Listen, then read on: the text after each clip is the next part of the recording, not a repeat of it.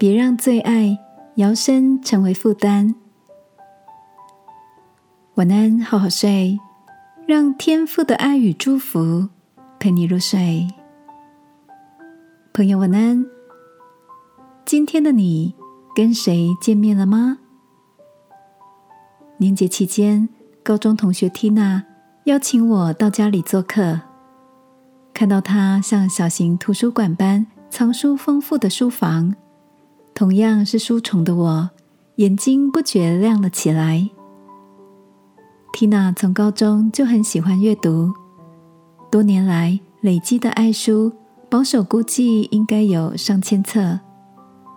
这些都曾是她不舍割爱的珍藏。最近，缇娜开始进行书柜瘦身运动。会有这个念头的原因，是因为前些个月地震时，几个开放式书柜的书散落了出来。有些压在他身上，有的落在走道空间上。那次的经验让他余悸犹存。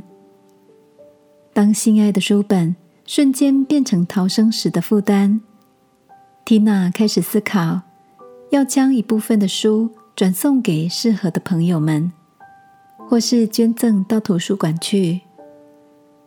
听着缇娜的分享。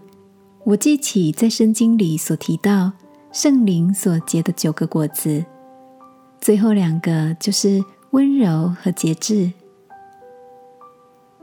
亲爱的，在生活中，你有什么喜欢收集的东西或乐于从事的活动吗？适量的收藏和兴趣能够调剂身心，但凡事若过度，没有节制。却也会在不知不觉中成为一种负担哦。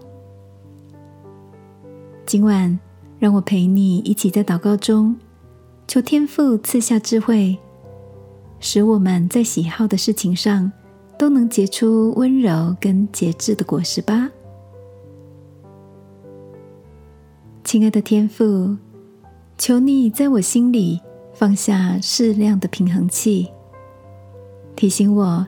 在凡事上能有节制，不被无限的自我想要塞满了心。祷告，奉耶稣基督的名，阿门。晚安，好好睡。祝福你，今年结出温柔与节制的果实。耶稣爱你，我也爱你。